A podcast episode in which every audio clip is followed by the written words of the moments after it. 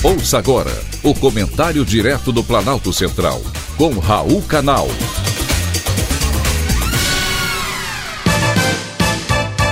Queridos ouvintes e atentos escutantes. Assunto de hoje: Viagra para Alzheimer.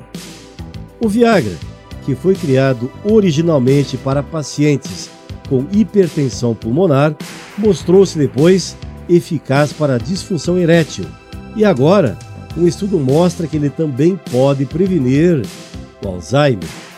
O estudo inicial, com dados de 7 milhões de americanos, apontou o medicamento como o mais eficiente na redução em 69% da possibilidade de desenvolvimento de tal doença. Os pesquisadores do Instituto de Medicina Genômica da Cleveland Clinic, nos Estados Unidos, usaram mais de 1.600 medicamentos aprovados pela FDA, Agência de Saúde dos Estados Unidos, que poderiam servir como tratamento eficaz para a doença de Alzheimer. O resultado do estudo mostrou que o sildenafil, outro nome do Viagra, obteve total sucesso. Ele melhorou a cognição e a memória significativamente. Por isso, foi o melhor candidato a medicamento para a redução do Alzheimer.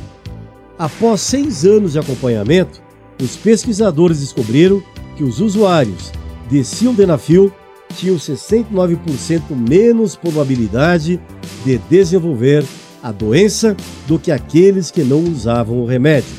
Agora, os estudos devem entrar na fase 2 para testar a causalidade do medicamento e a redução do risco de desenvolvimento do Alzheimer.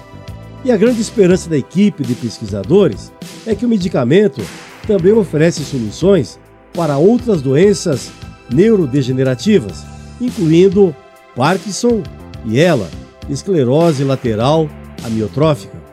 É torcer para que o estudo seja positivo e que logo o mundo tenha confirmação de que o azulzinho resolva mais do que a simples disfunção erétil. Um privilégio quase orgástico ter conversado com você.